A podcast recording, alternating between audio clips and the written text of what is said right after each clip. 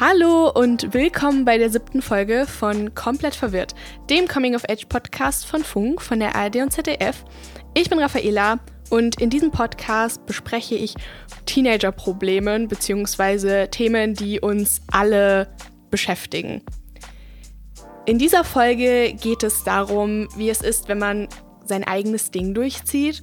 Und da habe ich mir mal ein paar Fragen gestellt, nämlich, wie ist es eigentlich so, gegen den Strom zu schwimmen? Und wenn alle doch eigentlich sagen, dass jeder das machen sollte, was ihm Spaß macht, warum lästern sie dann über mich, sobald ich nicht genau das mache, was sie eben tun? Und wie kann man bei genau solchen blöden Kommentaren drüberstehen? Beim Thema gegen den Strom schwimmen, sein eigenes Ding durchziehen, bin ich eben komplett verwirrt. Und wie immer habe ich mir deshalb einen Gast mit in die Folge geholt. Das ist dieses Mal der liebe Nico. Nico geht mit mir auf eine Schule. Er rappt hobbymäßig unter dem Namen Kaito. Er hat mittlerweile vier Tracks veröffentlicht und auch deshalb teilweise ziemlich viel Gegenwind bekommen, beziehungsweise über ihn wurden auch sehr viele schlechte Dinge gesagt. Und genau deshalb finde ich, dass er ein sehr guter Gast für diese Folge ist. Hallo, schön, dass ich hier sein darf. Ja, ich freue mich auch. Nico, wann hast du denn angefangen zu rappen? Ähm, also wirklich das erste Mal aufgenommen habe ich ungefähr Januar, Februar 2019. Aber dann, also das war mehr so aus Spaß und dann wirklich etwas professioneller. Ging es vor ziemlich genau einem Jahr los. Also mein erster Track, mein richtiger am 18. Oktober 2019. Und warum hast du angefangen zu rappen? Also ich hatte schon immer Lust, Musik zu machen, muss ich ehrlich sagen. Und ja, genau dann vor relativ genau zwei Jahren ist meine Großmutter gestorben. Deswegen dachte ich mir dann so, ja, kann ich mal so einen Track machen. Hab den dann eben im Februar 2019 aufgenommen und natürlich selber alles abgemischt und so weiter. War jetzt nicht mhm. professionell, mhm. aber auf jeden Fall damit hat gestartet. Ach krass. Okay, und wie haben eigentlich dann deine Eltern reagiert, wenn du gesagt hast, okay, Mama, Papa, ich werde jetzt Rapper, so neben der Schule? Ich habe das denen nicht erzählt. also die wussten das dann erst, ähm, haben die es mitbekommen nach dem, nach meinem ersten richtigen Song. Und darf ich fragen, warum du es denen nicht erzählt hast?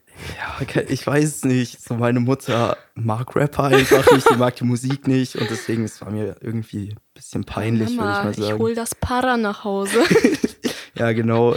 Und hattest du eigentlich Angst dann vor den möglichen Reaktionen deiner Eltern oder generell in deinem Umfeld? Weil zum Beispiel bei mir habe ich das halt mitbekommen, als ich den Podcast angefangen habe oder beziehungsweise kurz vor der Veröffentlichung des Podcastes, hatte ich auch schon ein bisschen Schiss. Also ich war so, okay, was werden wohl die anderen sagen? So, boah, die muss jetzt noch mehr im Internet über ihren eigenen Scheiß reden.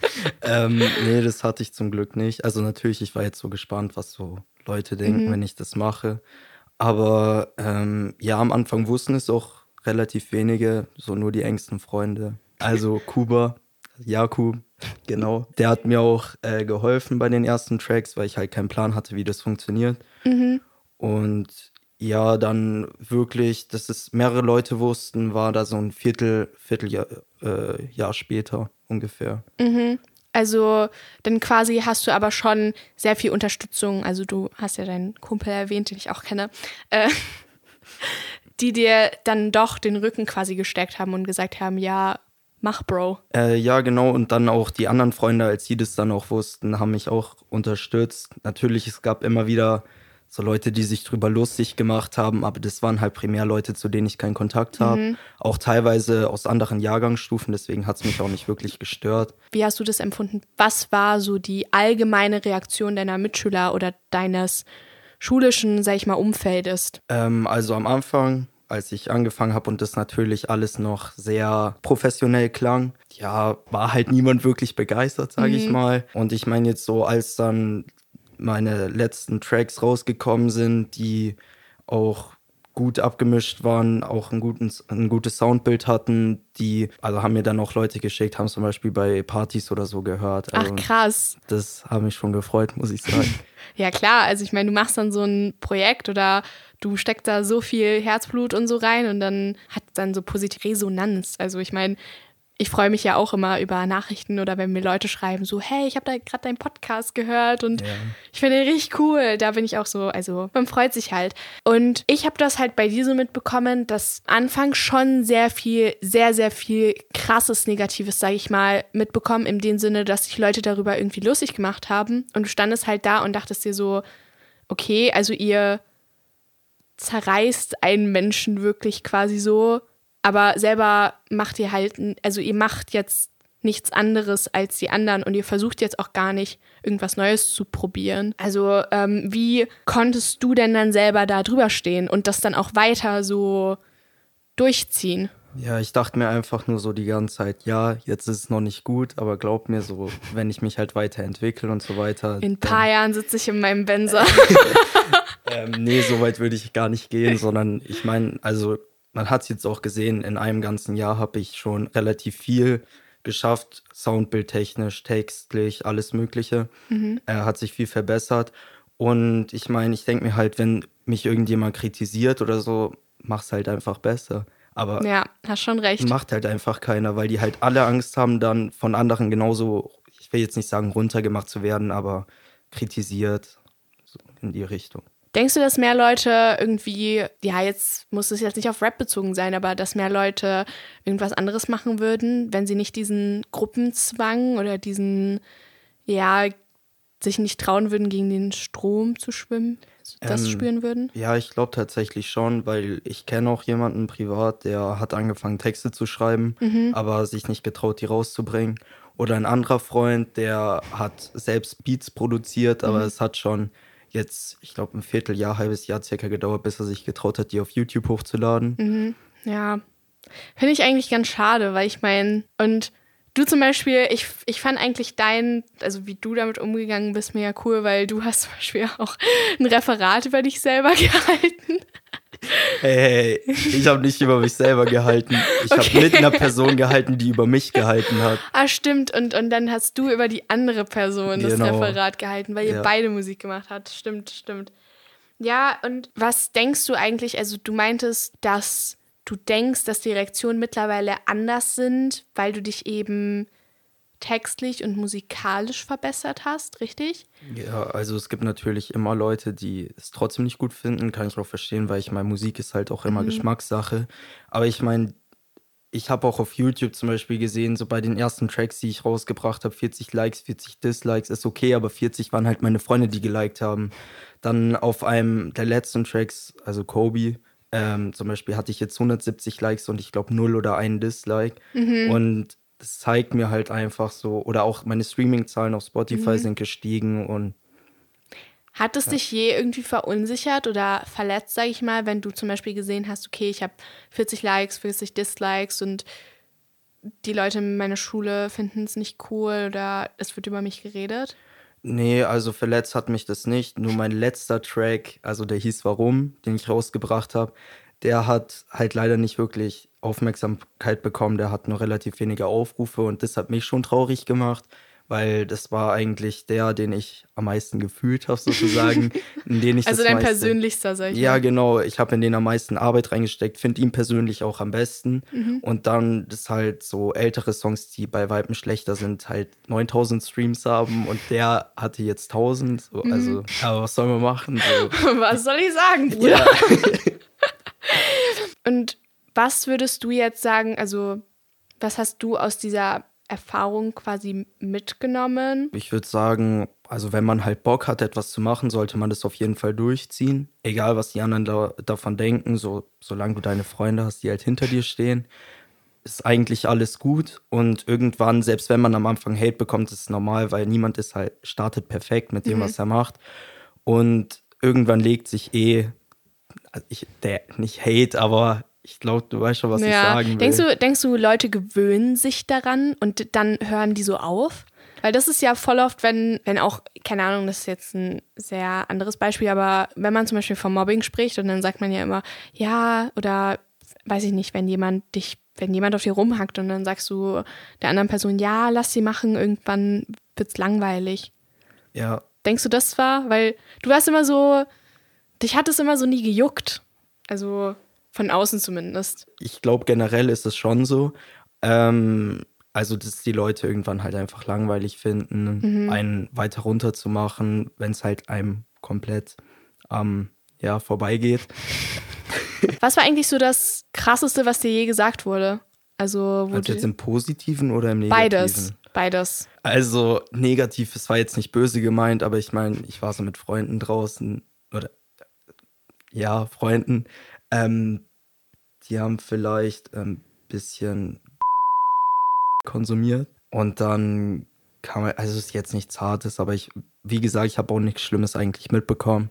War dann so, ja, das ist so, dass die jetzt sogar deine Scheiß-Tracks, also ähm, fühlen können. Also ich meine, es war schon so, okay. Schon so, aua. War so, okay, cool, danke dafür. Nehme ich mal als Kompliment. Aber ich meine, wie, es war halt mein erster Track, so nehme ich niemandem böse.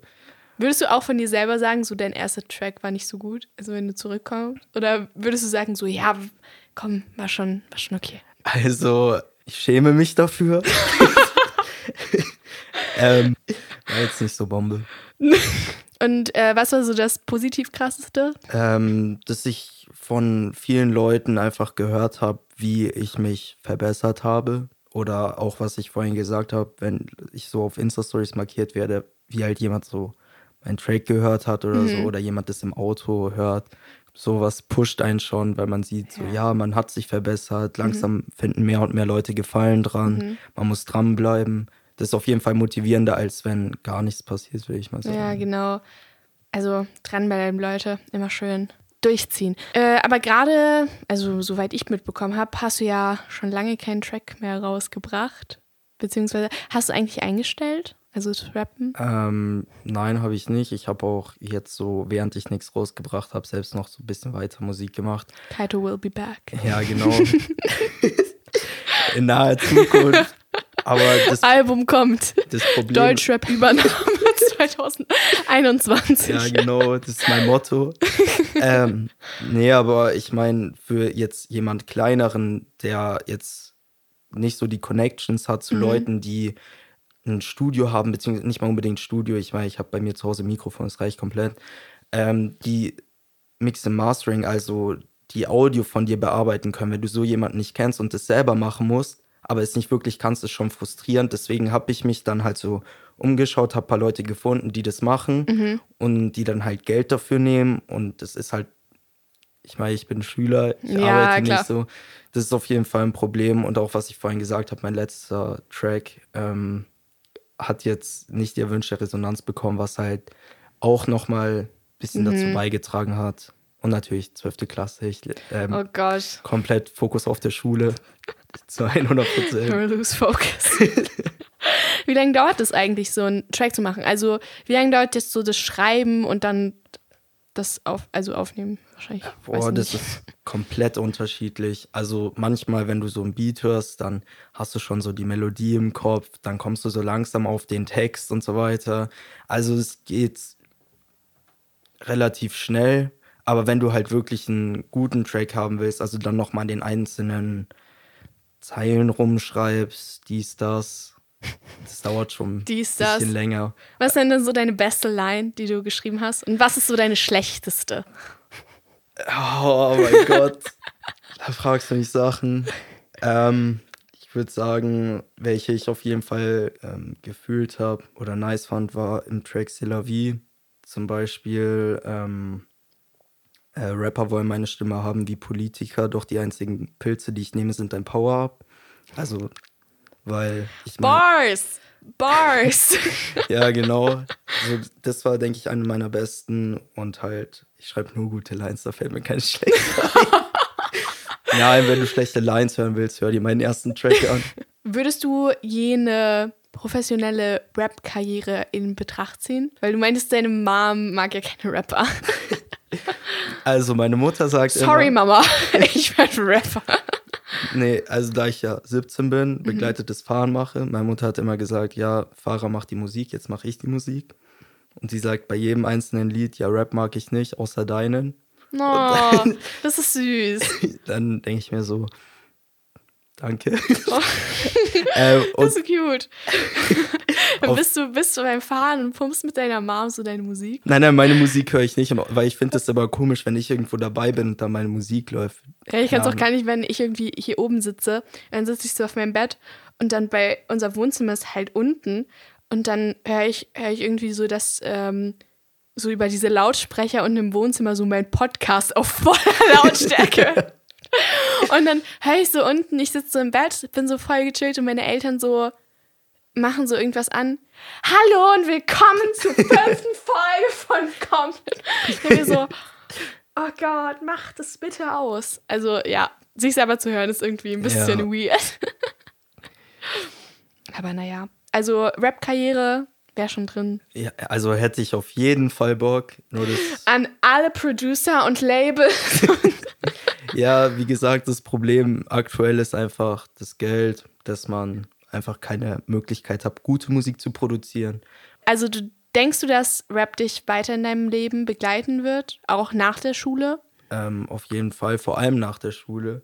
Dann wird Kiddies dann Ich meine, da wird richtig losgelegt. Übernahme. Ja, dann, wenn ich anfange zu jobben und das Geld habe. Ja, also wir sind auf jeden Fall gespannt. Und ich habe mir jetzt aber noch einen anderen Gast eingeladen, der schon ein bisschen erfahrener im Rap-Game ist. Mein zweiter Gast ist nämlich ein Rapper, den du auch schon länger verfolgst, wie du mir gesagt hast, und dessen Musik du auch ganz nice findest. Äh, die Rede ist nämlich von Curly. Und wenn euch der Name Curly jetzt nichts sagt, dann gebe ich euch mal ein paar Eckdaten. Denn Curly ist schon über zehn Jahre im Rap-Game. Er hat drei Alben, eine EP und zahlreiche Singles veröffentlicht, war mit Culture Candela auf Tour, für die er auch ein paar Songs geschrieben hat, wie auch zum Beispiel für Mike Singer, also er ist auch noch Songwriter. Und zurzeit freestylt er mit einem Gast jeden Son Sonntag live auf Instagram. The Rap Update heißt das Ding. Und das ist auch von Funk. Da hat er auch schon Gäste wie zum Beispiel Kelly Mrs. Vlog oder Mr. Wissen to Go. Also, hi Curly. Schön, dass du da bist erstmal. Es freut mich sehr. Ich habe dich gerade schon Ja, vorgestellt. nice. Freut mich. Danke für die Einladung. Ja, freut uns. Also, ähm, wir haben ja gerade schon kurz darüber geredet, wer du so bist, aber willst du noch mal dich vorstellen? Einfach ganz kurz sagen, wer du bist. Ja, klar. Das mache ich immer gerne. Also, yo, yo, ich bin Curly, was geht? Ähm, ich bin Rapper, ich freestyle sehr gerne, ich schreibe Songs, bringe die auch raus. Ihr könnt die alle anhören auf Spotify, Leute. Und äh, ich bin auch Songwriter, also ich schreibe auch sehr viele Songs mit anderen Leuten, für andere Leute und ja, ich mache einfach 24-7, also nicht 24-7, aber sehr viel Musik auf jeden Fall. Äh, Du warst auch gerade im Studio, wie war's? Ey, heute war tatsächlich, äh, wenn ich ehrlich bin, so ein bisschen zäh. Es gibt auch Sessions, wenn man länger an einem Song arbeitet, meistens dann gibt es auch mal Tage, wo, wo man irgendwie nicht richtig weiterkommt, weil man so vor und wieder zurückfährt. Heute war so ein bisschen so ein zäher Tag, aber das gehört dazu auf jeden Fall. Wie sind eigentlich so Sessions? Also, wie kann man sich das so vorstellen? Gehst du rein und legst einfach Also los? eigentlich, eigentlich ist es immer so ganz easy so. Man, man stellt sich das immer als Außenstehender bestimmt so voll crazy und mystisch und geheimnisvoll vor. Aber eigentlich ist es so, wie wenn du dich mit deinen Freunden zum Musik machen triffst. Nur, dass es nicht deine Freunde sind, weil du die Leute meistens noch nicht kennst. also das, ich sag immer so, ähm, wenn man einen Song zusammen geschrieben hat, dann ist es irgendwie so, wie wenn man zusammen eine Nacht irgendwie unterwegs war in der Stadt und Party gemacht hat, so. Weil es hat schon irgendwie meistens irgendwie sowas Intimes, weil man öffnet sich ja so, also wie wenn ich jetzt zu dir sagen würde, ey, okay, lass mal einen Song schreiben, was beschäftigt dich so? Und in dem Moment, wo wir darüber reden, gibt derjenige ja schon immer sehr viel von sich preis. Deshalb ist es immer wieder interessant, wenn man mit neuen Leuten schreibt. Deshalb mag ich auch den Job so als Songwriter, weil es jeden, jede Session sozusagen, wenn man mit jemand anders schreibt, eine neue Herausforderung ist und man immer auch wieder was lernt, weil man immer wieder mit anderen Leuten schreibt. So. Ey, also wie du das beschreibst, also da überlege ich mir gleich, ob ich doch nicht lieber Rapperin werden will. Ja, safe. aber, aber ja, es ist halt so, der, also ich musste am Anfang auch lernen, so mit anderen für sie Songs zu schreiben oder auch mit Leuten für mich einen Song zu schreiben, finde ich mittlerweile halt so voll normal und leuchtet mir so voll logisch ein, weil ich will ja einen nice Song machen und wenn ich jemanden kenne, der auch voll fresh ist, denke ich ja, boah, lass mal zusammen noch fresher sein, so. Aber wo ich noch, wo ich noch jünger war und angefangen habe zu rappen, weil ich komme ja auch aus dieser Freestyle-Battle-Szene so, wo es ja auch viel so um Realness geht. Und da hatte ich immer so voll die Vorurteile gegenüber so Ghostwriting oder den Song nicht alleine schreiben, aber irgendwie habe ich mittlerweile halt so eine andere Perspektive eingenommen, dadurch, dass ich halt so viele Leute halt kennengelernt habe bei so Sessions und halt da ein bisschen hinter den Vorhang gucken konnte, sozusagen. Hm. Äh, du meintest ja gerade, du kommst aus dieser Freestyle-Battle-Schiene. Wie und wann hast du denn eigentlich dann mit Rap angefangen? Also jetzt sehen wir auch mal Freestyle dazu. Hm. Also angefangen so wirklich, würde ich sagen, war so mit 15, 16 wurde es dann so richtig äh, viel sozusagen, dass man halt so angefangen hat, jedes Wochenende mit einem Wochenendticket auf irgendeine Jam zu fahren, die es damals noch gab. So alt bin ich leider schon. Und ähm, da gab es auch noch sehr viele Freestyle-Battles jedes Wochenende überall. Und wir haben halt irgendwie äh, ein Kollege, mit dem ich gerade eben noch telefoniert habe, witzigerweise, mit dem habe ich eben angefangen, auch meine ersten Songs zu machen und wir sind dann zusammen auf diese Battles gefahren und haben da immer gefreestylt und uns da angefangen, Namen zu machen und dann mit 18, glaube ich, habe ich dann auch die deutsche Meisterschaft des One-on-One -on -One sozusagen gewonnen in, in dem Freestyle-Battle. Ach, krass. Und es war halt so damals so eine andere Zeit so für Hip-Hop irgendwie, wo das halt irgendwie so voll das äh, Standbein noch war, gefühlt so Freestyle-Rap und wir haben uns da halt so voll dran gehangen und das hat uns halt voll die mega die gute Zeit gebracht, auf jeden mhm. Fall. So. Ja, also wir haben schon vorher mit Nico drüber geredet, weil Nico hat ja auch so mit, du hast mit 16 angefangen? Anfang 16. Genau. Ja, voll, war ähm, bei mir auch so ähnlich eigentlich. Und wir haben halt äh, mainly darüber gesprochen, wie seine Erfahrungen dann waren oder was für Reaktionen er da erlebt hat und welche negativen Erfahrungen er auch gemacht hat. Welche Reaktionen hattest du denn damals erlebt, auch aus deinem schulischen Umfeld, sage ich mal, und aus deinem Freundeskreis?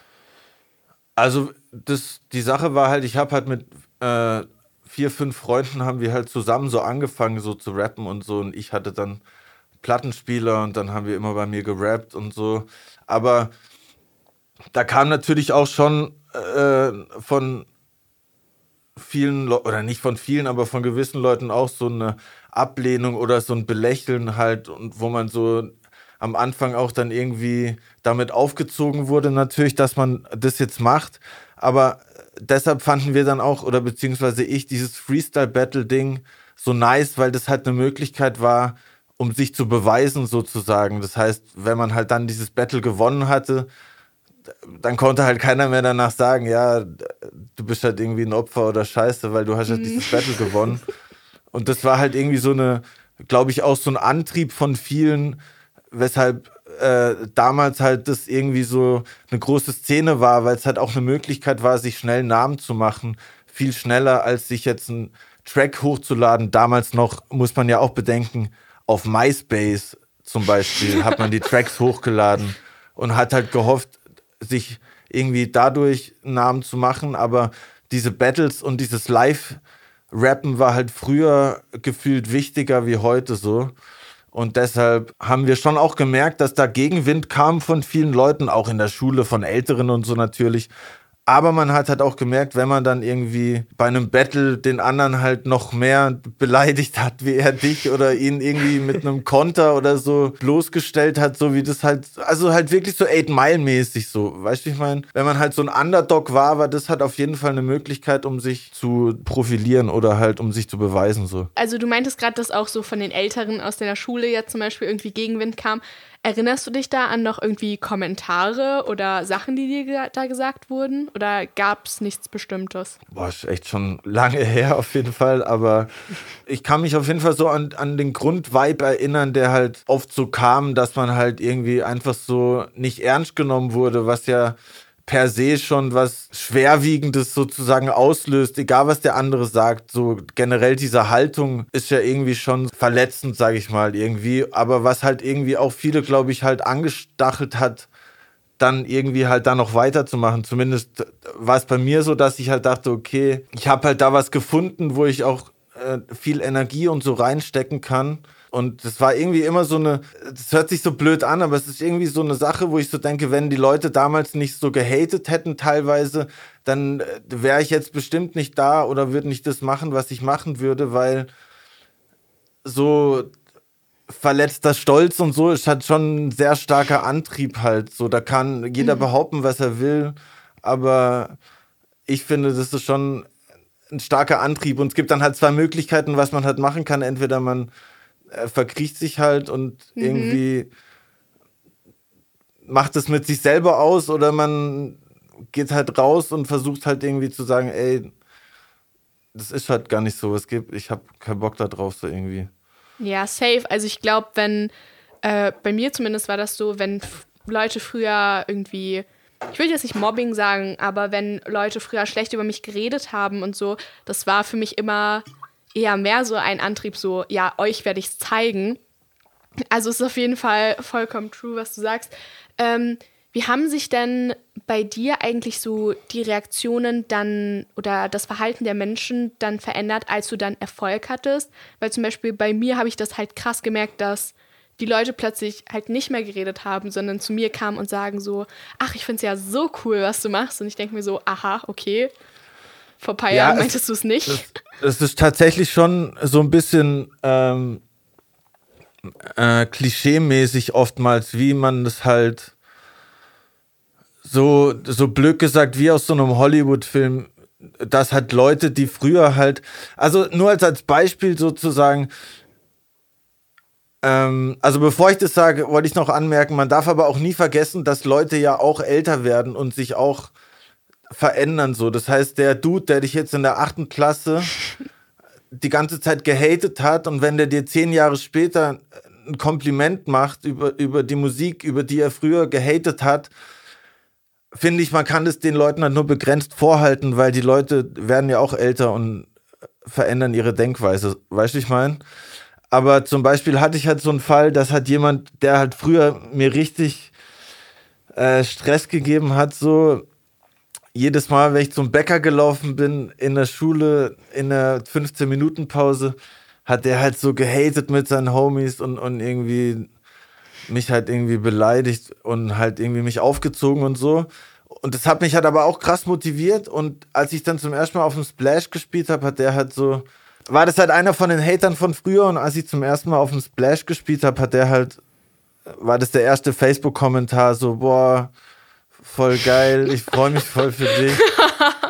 Und das war halt so ein Moment, jetzt gar nicht, äh, das hat jetzt gar nichts mit der Person explizit zu tun, aber so generell so ein Moment, wo ich so dachte, okay, das ist halt irgendwie verrückt zu sehen, was halt äh, so Erfolg ausmachen kann, aber man kann das halt, wie gesagt, nicht darauf beschränken, weil ich habe mich halt dann auch gefragt, so, okay, der wird jetzt auch ein anderer Mensch sein wie damals halt so, weil oftmals geht ja so äh, Haten und Mobbing und so ja auch davon von Unsicherheit aus und von einfach äh, in der ja, Gruppe klar, das halt absolut. machen. So. Deshalb finde ich, muss man halt da aufpassen bei den Parallelen ziehen, aber es ist natürlich schon so, dass, dass oftmals das schon so klischeemäßig ist, dass Leute halt dann, wenn du Erfolg hast, irgendwie auf einmal mit dir reden wollen und so. Das, das mhm. stimmt schon. Also das kann man nicht leugnen. So. Also wenn es so klischeehaft ist, kriegt man eigentlich durch Erfolg im Rap jetzt wirklich so viele Mädels ab? Boah, ich, ich bin. lol. Ich also ich bin halt als. Ich bin als Rapper jetzt nicht. Ich bin ja als Rapper jetzt noch kein Superstar, aber bald. Ey, also ich sag mal so. Ich sag mal so, dieses Erfolgsding und auch ähm, so, we welche Leute man kennt oder mit wem man abhängt und so äh, das betrifft auf jeden Fall beide Geschlechter, sagen wir mal so. mehr, mehr, kann ich dazu leider nicht sagen.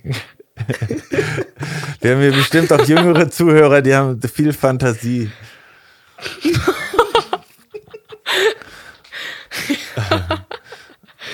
Geil. Äh, ja, dann geht's bestimmt, äh, im Backstage zu sein, ist dann bestimmt schon cool. Im Backstage ist, ist, also es ist immer unterschiedlich. So, es ist teilweise so klischeemäßig, wie man sich das vorstellt, irgendwie. Und manchmal ist es halt auch so richtig krass langweilig einfach, dass dann äh, so alle nur da sitzen und in ihre Handys reingucken und halt warten, bis es Essen gibt, warten, bis der Soundcheck fertig ist. So. Mhm. Und ja, es ist halt immer so, man kann halt auch auf Tour, es ist halt auch so eine, so eine irgendwie Urban Muse oder Hip-Hop Muse, dass man, wenn man so 30 Tage auf Tour ist, ich war auch schon Support auf richtig langen Touren mit Erdeka oder mit Culture Candela jetzt gerade. Und wenn man irgendwie aber wenn man halt so acht Shows gespielt hat, dann man kann halt einfach nicht jeden Tag komplett krank saufen und eskalieren. Das geht einfach nicht. man muss halt irgendwann auch mal chillen. So nach dem sechsten Tag ist man halt froh, dass man mal irgendwie seine Ruhe hat. Mhm. Und so, klar passieren da auch verrückte Sachen und alles. Aber zwischendurch ist es auch einfach so voll. Wir fahren jetzt sieben Stunden irgendwo hin. Und dann so, Kannst ah, okay. du sagen, Kannst du sagen, was so das Verrückteste war, was dir passiert ist? Im Backstage? Puh, das, das kann ich leider nicht sagen, aber vielleicht. aber, also ich habe auch mal, ich habe auch mal aufgelegt eine Weile Dubs, ich habe mal einen ziemlich langen Dubstep aufgelegt.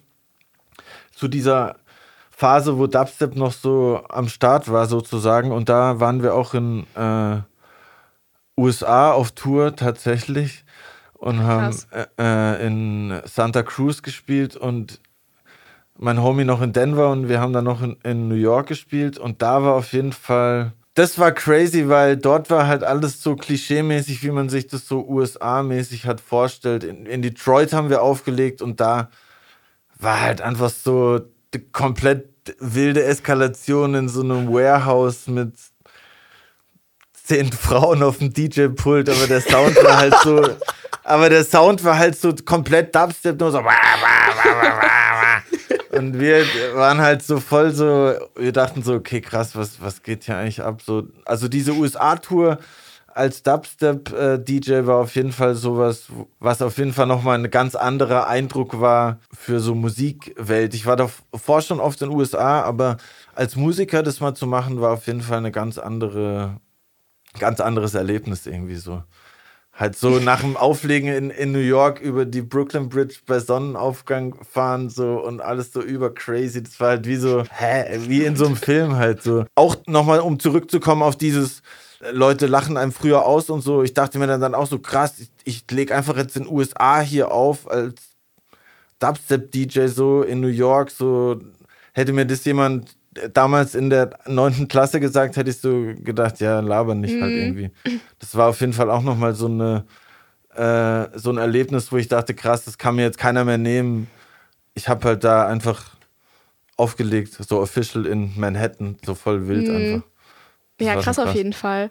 Und du meintest so, das hättest du jetzt nie gedacht in der neunten Klasse, dass du mal hier landest, sag ich mal. Aber woher hast du dann trotzdem den Mut gefunden, immer weiterzumachen? Also in der Abi-Zeitung mussten wir so ein Bild reinmachen, was wir später mal machen wollen. Und ich habe so ein Bild von der Hauptbühne vom Splash reingemacht. Und dann, ich war zwar dann nicht auf der Hauptbühne, aber auf der anderen Bühne, sechs, acht Splash Jahre später oder so. Und das Ding ist halt so, ich habe auch sechs, ich habe halt so viele Sachen musikmäßig schon gemacht. Ich habe sechs Jahre in einer Drum-Bass-Band Jazz, Funk, Soul Band gerappt, wo wir 200 Gigs gespielt haben in ganz Europa. Und ich, ich, ich habe mir irgendwann so gesagt, ey, egal wie, ich will aber mit Musik meinen Lebensunterhalt verdienen, ob das jetzt meine Sachen sind oder ob ich mit anderen irgendwas mache.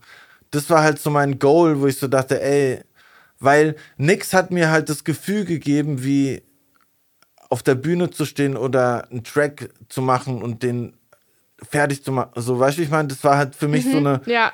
so ein Erlebnis, dass ich so dachte, krass, ich, ich, das ist einfach genau mein Ding halt so.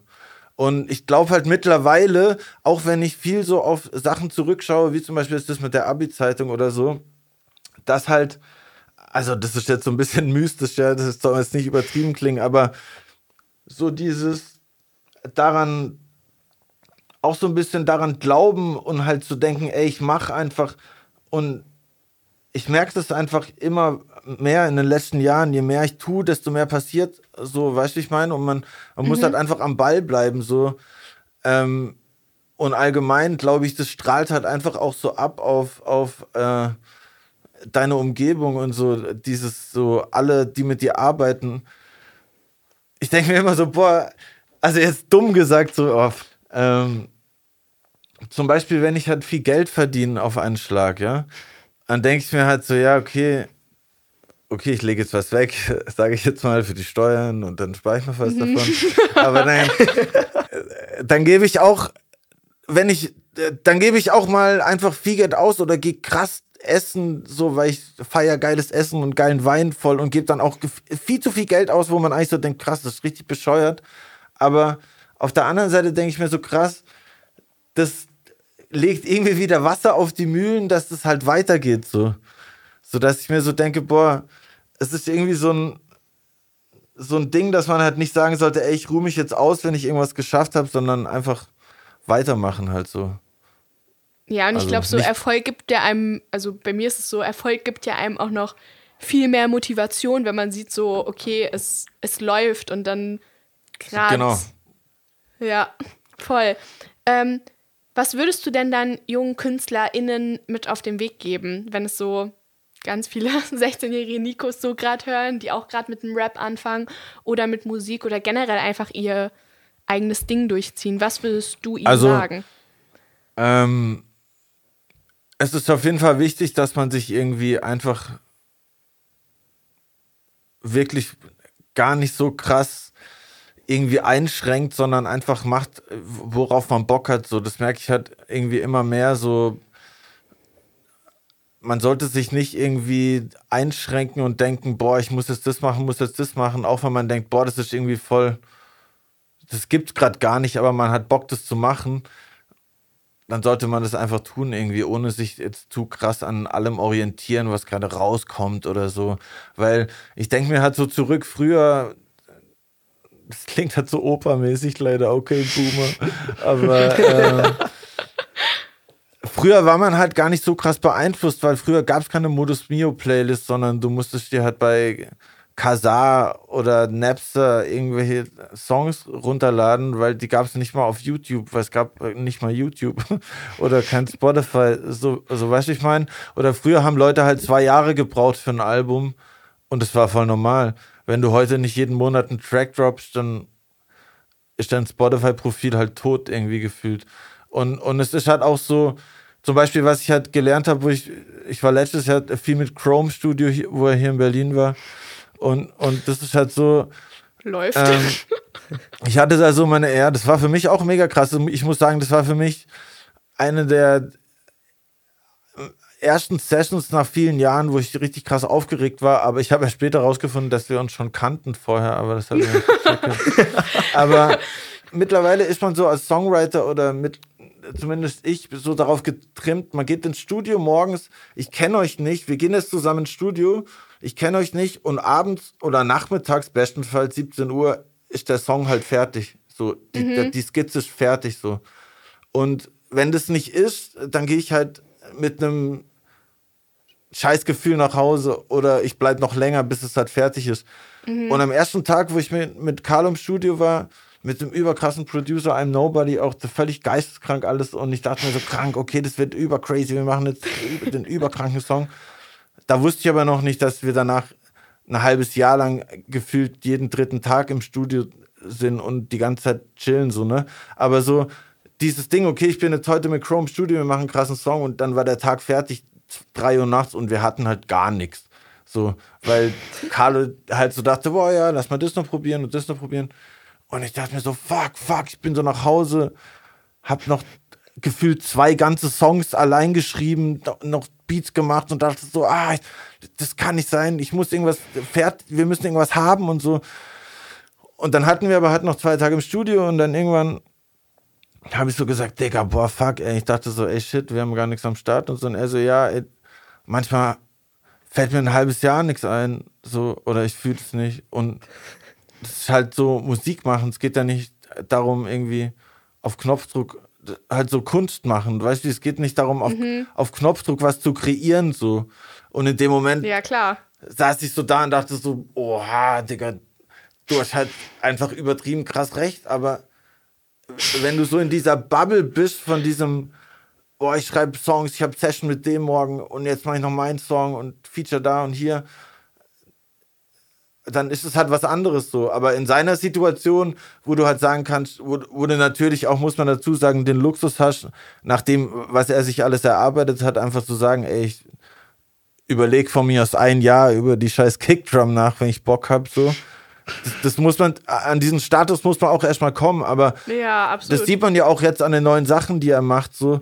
Und ich habe auch das ganze Album schon gehört und das ist halt einfach völlig Next Level Universe mäßig so, weißt du, es ist halt eine ganz andere Welt so, die du aber halt erstmal irgendwie erreichen musst und erreichen kannst, wenn du sagst, ey, ich mache mich frei von diesem Modus Mio mhm. YouTube Trends mäßigen Ding, was halt richtig krass die Kreativität, glaube ich, von jungen Leuten beeinflusst, weil wenn du dir halt anschaust, wie viele von den neuen Leuten halt wie die Leute davor halt klingen und die Leute davor und davor und davor sind halt so ja. Kopien von Kopien. Es gibt halt sehr wenige, wenn jemand rauskommt, der ein bisschen was anders macht, ist es schon so, wow, das ist Mozart. Obwohl er halt kein Autotune benutzt, so, weißt du, das ja, ist halt ja. so dann das Alleinstellungsmerkmal. Ja, voll. Ähm, du hast hier auch zum Beispiel Features mit Louis Wasted als Beispiel. Ja. So, ähm, mich würde halt so interessieren, wie du an jemanden wie ihn oder Crow, also beispielsweise, rankommst. Bei Louis war das über meinen, wenn ich mich richtig erinnere, über meinen Kameramann, Shoutout Timo Milbrit, ähm, der hat gemeint, boah, guck mal, der ist voll der nice Dude und äh, die Managerin von ihm oder die Frau, die sich so ein bisschen um ihn gekümmert hat, kannte ich, glaube ich, auch irgendwie um eine Ecke. Und dann habe ich den einfach mal angeschrieben auf Insta, so voll easy, und habe dem äh, diesen Lana Del Rey Song rübergeschickt, weil ich da, das war so ein klassischer Song.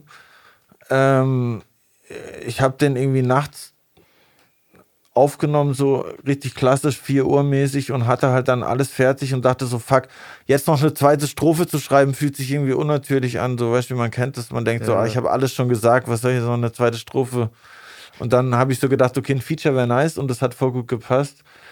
Und es war halt so voll random. Ich hatte den auch random witzig, ich habe den bis zu dem Videodreh im Rap Bull Studio auch noch nie gesehen gehabt in Real Life vorher.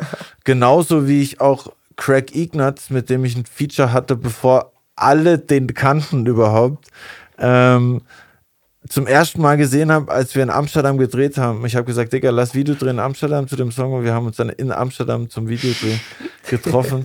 Also ich bin auf jeden Fall ein Fan von äh, spontanen äh, äh, Videoaktionen und Internet-Actions so. Und Crow war halt so, dass ich halt früher auch mal in Stuttgart gewohnt habe eine Weile.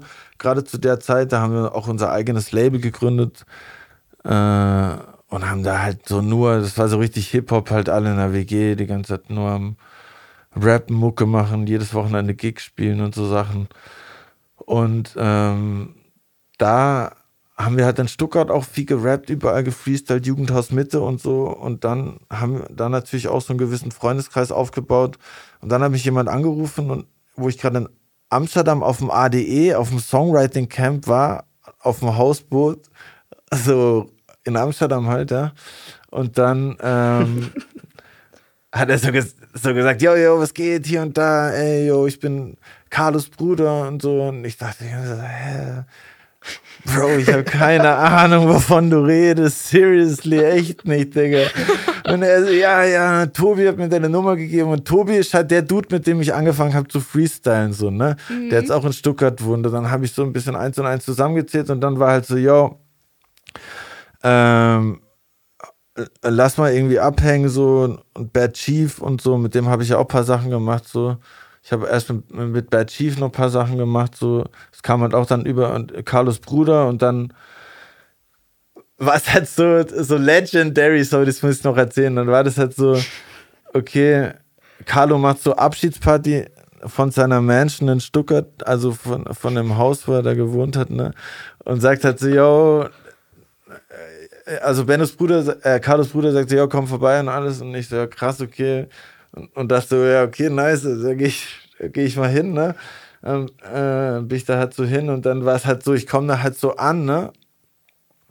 Und früher hieß ich halt Mosi als Rapper, weil ich halt Moser mit Nachnamen heiße, ja. Bevor ich Curly hieß, hieß ich Mosi, bis ich so 24 war oder so, ja.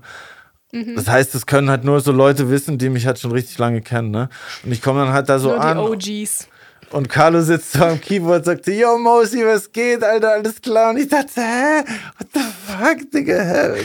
Ich, ich, ich check's grad einmal gar nicht, Alter. Oh, und er so, yo, was geht, ey? Früher da äh, auf der Silvesterparty in Ulm und bei so Freestyle-Battles war ich auch am Start auf so Jams und ich dachte, Digga, okay, crazy. Und dann haben wir da zwei Tage Party gemacht alle nur die ganze Zeit Live-Mucke, zwei Tage lang, haben alle nur gerappt dort in, eine, in einem Haus und zwar halt einfach so voll crazy, wo ich auch wieder so dachte, das war auch wieder so ein Moment, um wieder darauf zurückzukommen, so, ey, guck mal, wenn, wenn wir früher nicht dieses Freestyle-Ding und so ein Stucker gemacht hätten und da irgendwie unser Hip-Hop-Ding durchgezogen hätten, dann wäre genau auch das wieder nicht passiert und auch, dann hätte ich die Leute nicht kennengelernt und dann hätte mich acht Jahre später nicht Crows Bruder angerufen, gesagt, yo, was geht? Damals auf der Silvesterparty in Ulm hast du gefreestylt. Verstehst? So, das war wieder ja. so ein Moment, wo ich so dachte, krass, irgendwie so Full Circle, einfach, das, sowas passiert halt einfach irgendwie, ich weiß auch nicht, das ist irgendwie crazy. Und ja, ich glaube, sowas passiert halt nur, wenn man denkt, okay, es geht immer weiter so. Man darf halt nie denken, so, ey, okay, jetzt ist irgendwie fertig so. Ja, nice. Also ich glaube, dann mit der Message, so es geht immer weiter und einfach durchziehen, können wir dann auch langsam zum Ende kommen. Chris hat mich mega gefreut, dass du da warst. Echt ja, mega voll. cool. Ey, sorry, dass ich so viel laber. Ich bin ein bisschen aufgedreht heute nach dem. Äh, Alles cool. also für, für euch alle nochmal, Curly macht mit Funk ähm, auch wie schon am Anfang gesagt, diesen Instagram-Kanal, wo er ja immer freestylt und live geht. Da waren auch schon Leute wie Mr. Wissen to Go oder Kelly Mrs. Vlog dabei. Oha, heißt jawohl. nochmal The Wrap Up Official. The, the Wrap Up Official, auf jeden Fall. Jeden Sonntag ähm, 21 Uhr, richtig nice. Kommt vorbei, genau. abonniert alle. Kommentiert alle, alle kommentieren. Das könnt ihr auf jeden Fall abchecken. Und ja, dann danke, Curly. Dankeschön, nice. ey. Danke, dass sie zu Gast war. Ich hoffe, ähm, wir sehen uns bald im Real Life. Bis bald. So, also ich fand's jetzt mega, mega nice. Es war super, super lustig. Und wenn wir uns jetzt mal so ein ganz kurzes Fazit aus dem allen schließen müssen. Ähm, ja, Leute, was schon Nico und Curly auch gesagt haben, zieht auf jeden Fall euer Ding durch, was ich euch auch mitgeben kann. Kümmert euch wirklich nicht um die anderen, nehmt wirklich nichts persönlich, weil, wie schon Curly gesagt hat, irgendwann werden sie sich weiterentwickeln und vielleicht feiern die dann auch die Sachen, die du eben gerade machst. Und ja, wirklich, hört nicht auf die Hater, weil irgendwann seid ihr vielleicht auch selber in einem Benz mit einer krassen Rap-Karriere. Hat mich auf jeden Fall sehr gefreut, dass du auch hier warst, Nico. Vielen Dank, dass du zu Gast warst. Es war echt ein sehr cooles Gespräch. Und ja, bevor wir aber komplett zum Schluss kommen, kommt da aber noch meine Abschlussfrage, die du vielleicht gehört hast. Nämlich, ich frage ja alle meine Gäste eine Sache. Wenn du allen Jugendlichen auf der ganzen Welt etwas sagen bzw. mit auf den Weg gehen, geben könntest, was wäre das? Also bezüglich auf die Folge heute, auf jeden Fall einfach durchziehen, egal was irgendjemand sagt. Und ich meine, es gibt immer Leute, die hinter einem stehen und einfach nur auf die hören und nicht auf die, die ja etwas gegen dich sagen, sondern ja, einfach durchziehen. Irgendwann kommen bessere Zeiten, wenn man gerade so down sein sollte. Perfekt. Super Abschluss für die Folge. Ich verabschiede mich jetzt auch. Wenn ihr selber solche Erfahrungen gemacht habt oder auch am Anfang eurer Rap-Karriere steht und dazu noch etwas sagen wollt, dann schreibt mir gerne auf Instagram, bin ich unter komplett Podcast zu finden. Und ja, dann würde ich sagen, ciao, ciao, haut rein und wir hören uns wieder in zwei Wochen, wenn es heißt, ich bin komplett verwirrt. Das war ein Podcast von Funk, von der ARD und ZDF.